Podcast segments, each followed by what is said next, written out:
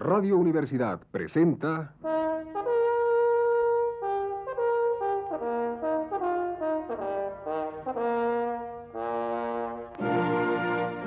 Testimonios.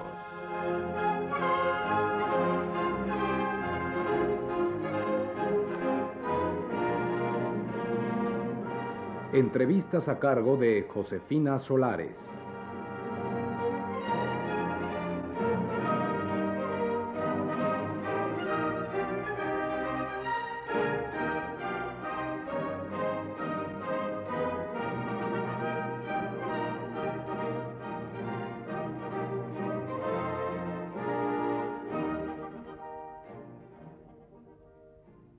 Esta noche estamos en la Facultad de Ciencias Políticas y Sociales con el profesor John Sachs Fernández, quien nos hablará de los problemas en la sociología de Latinoamérica. Profesor Sachs, ¿cuáles serían los problemas más inmediatos a estudiar por la sociología?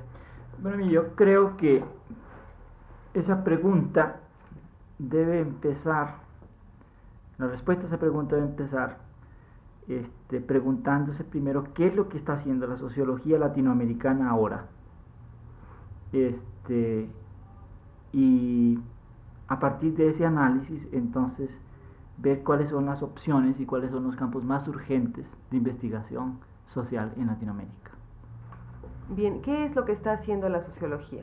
Bueno, mire, yo creo que eh, uno de los problemas que nosotros tenemos ahora en la sociología latinoamericana es la falta, es la indiferencia, diría yo, del investigador social y muchos de estos investigadores, gente eh, de una simpatía amplia a las causas este, eh, populares o de autodeterminación este, y de liberación nacional, la falta de preocuparse por los resultados políticos, por las implicaciones políticas de la investigación social. Es decir, e, e, es un no preguntarse quién se beneficia con el desarrollo de este tipo de conocimiento y quién se beneficia con este tipo de información. Es decir, que a la hora de formular hipótesis, a la hora de hacer estudio de campo, eh, a la hora de hacer este, y de extraer información, el científico social, creo yo, latinoamericano, eh, muestra una indiferencia a, a la pregunta política de la investigación. ¿Y a qué cree usted que se deba esta indiferencia? Bueno, este, no sé, hay un afán, eh, yo creo que hay una, una este, conciencia falsa en un sector bastante importante de la sociología latinoamericana sobre su quehacer.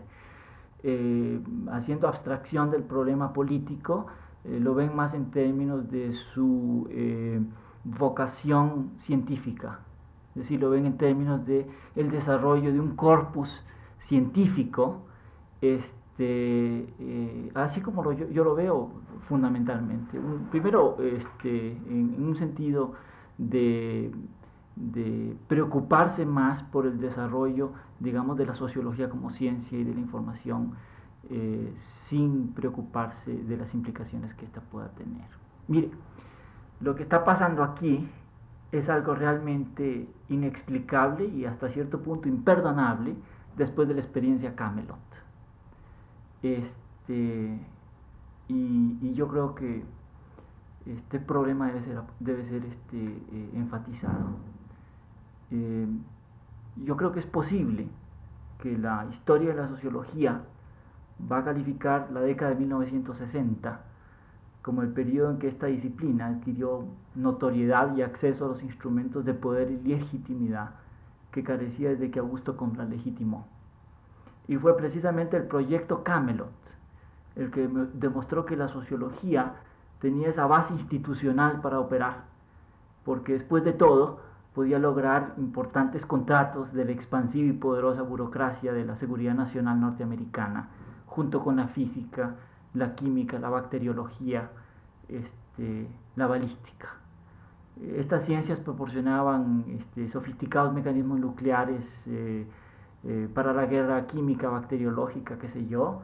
Eh, la ciencia social también contribuyó proporcionando ideologías para justificar el genocidio, por ejemplo, en las áreas subdesarrolladas, este, mm, racionalizar justificar el apoyo a regímenes este, autoritarios y al mismo tiempo proporcionar a la estructura militar y civil norteamericana mm, con una especie de lenguaje en el cual aminorar la disonancia cognitiva entre los valores democráticos de la, de la jerarquía civil y militar norteamericana por un lado y los crímenes de guerra y la regimentación autoritaria del tercer mundo por otro.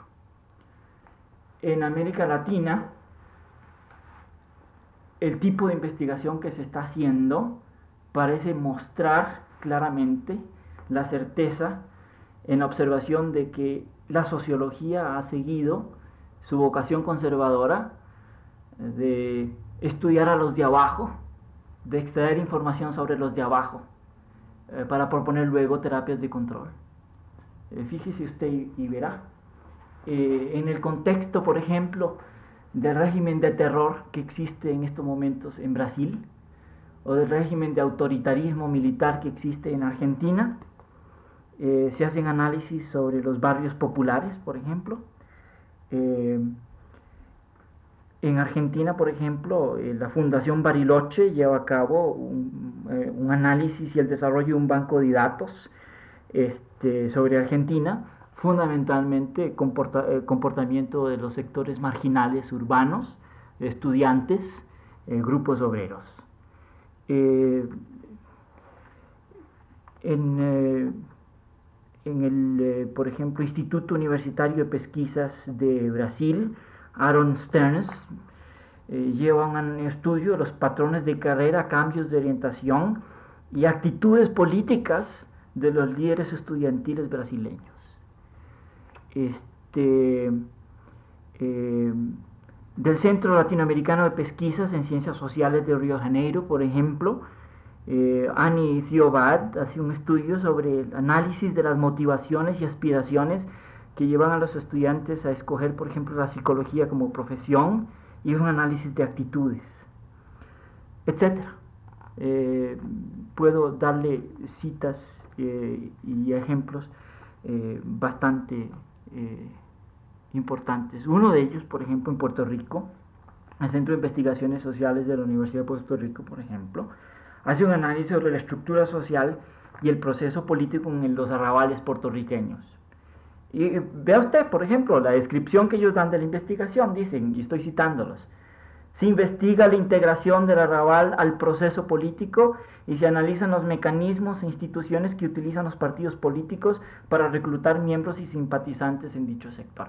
En el contexto de la contra insurgencia urbana y de la contrainsurgencia rural, este tipo de información y este tipo de análisis es muy importante. Pero es muy importante no para la gente que vive en los arrabales puertorriqueños, ni para los estudiantes este, brasileños o argentinos, pero es muy importante para los aparatos policíaco-militares este, que llevan a cabo la contrainsurrección. Y cualquier científico social este, que dude esto, pues simplemente que lea los memorándums eh, que vienen del Instituto para el Análisis de la Defensa, del Departamento de Defensa norteamericano, o de la Rand Corporation, por ejemplo. Profesor Sachs, ¿cómo se explica esta situación en América Latina después de Camelot? yo creo que fundamentalmente aquí lo que ha pasado son dos, esta pregunta se puede deslindar en dos, de, eh, dos aspectos. Primero, yo creo, sinceramente, que la Administración de la Seguridad Nacional norteamericana aprendió más del proyecto Camelot que los científicos sociales latinoamericanos.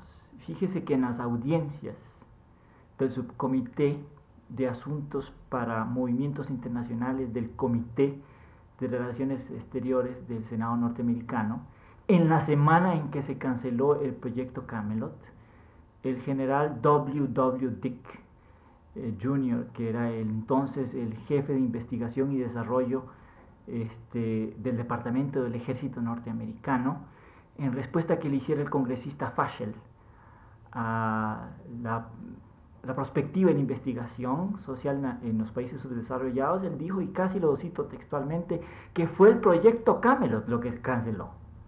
Eh, pero que invariablemente eh, no fue la voluntad del Departamento de Defensa ni de la administración de Seguridad Nacional Norteamericana por continuar este tipo de investigación que es vital para este, ayudar a formular una respuesta adecuada a la seguridad de Administración Nacional Norteamericana, seguridad nacional, a los problemas en las áreas subdesarrolladas. En paréntesis quiero decir que por Administración de Seguridad Nacional Norteamericana, este, yo estoy diciendo eh, una unión del Departamento de Defensa, instituciones como el Departamento de Defensa y las agencias de inteligencia.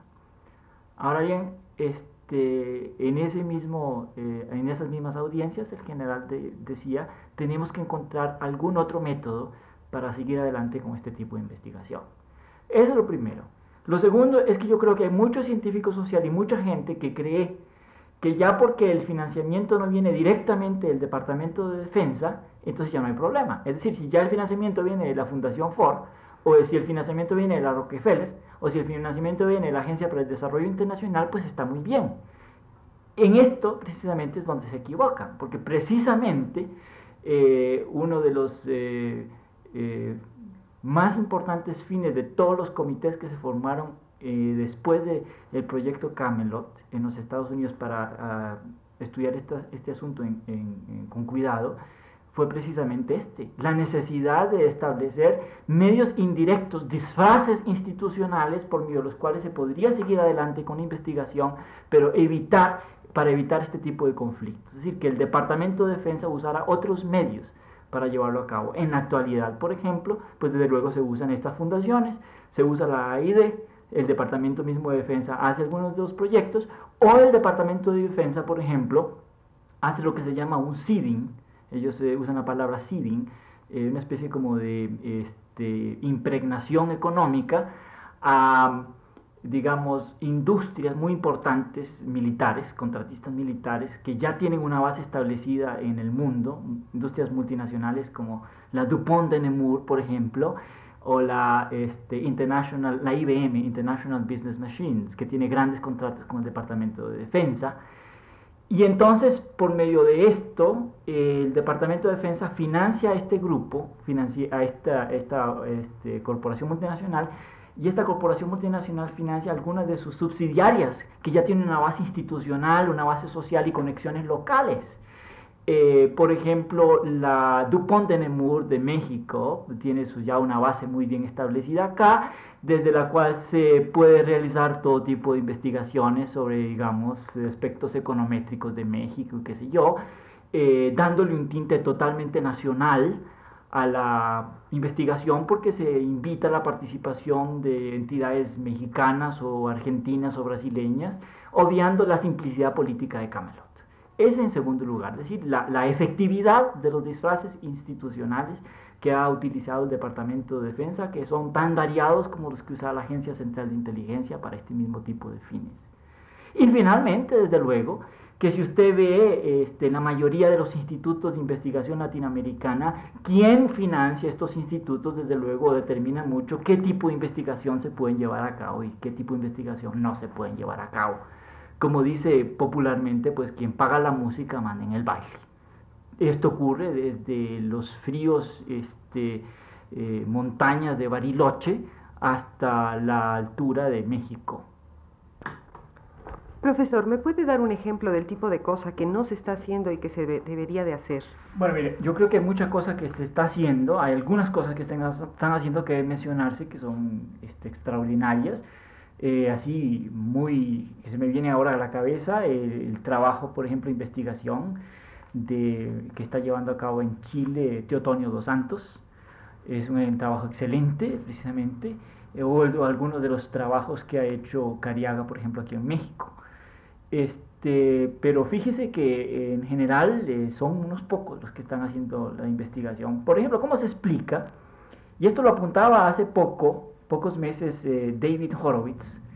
Eh, ¿Cómo se explica uno, por ejemplo, que no haya un estudio sistemático, un estudio a fondo, este, de la Standard Oil Company. La Standard Oil Company es una entidad política tal vez más poderosa en el mundo que el gobierno, que Brasil como nación o que Argentina. Tiene un producto, eh, tiene una monopolización de capital que es dos veces más grande que el Producto Nacional Bruto este, argentino.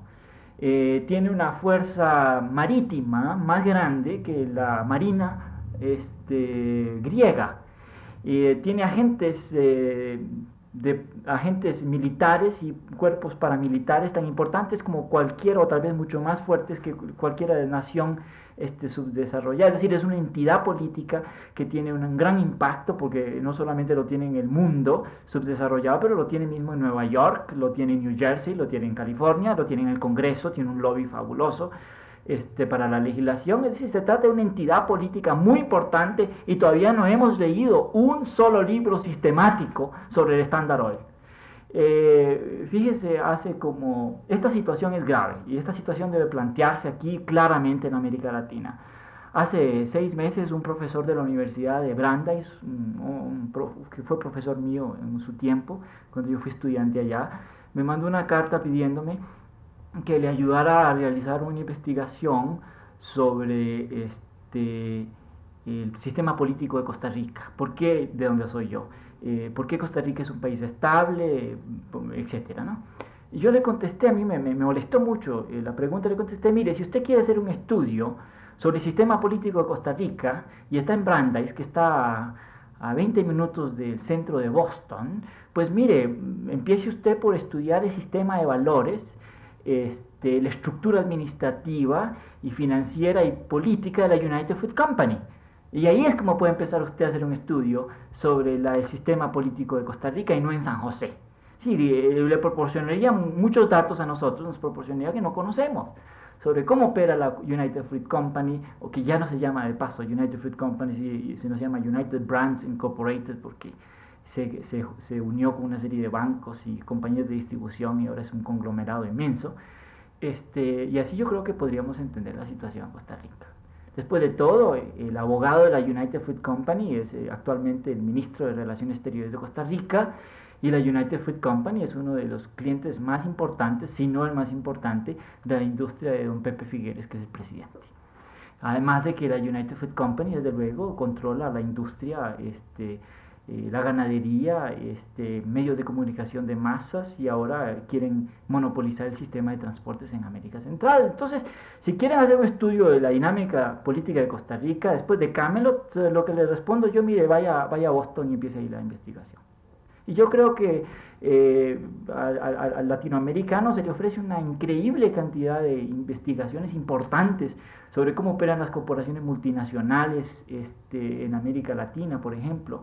Eh, solamente ahí tiene usted un campo profuso de investigación este, para institutos y para toda la legión de investigadores que en la actualidad no hacen más que una actitud bastante paternalista, a veces como déspotas benevolentes, este, analizan las masas y los de abajo.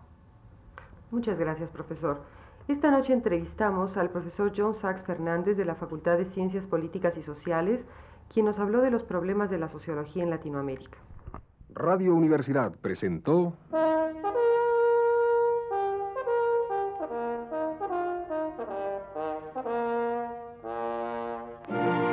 Testimonios.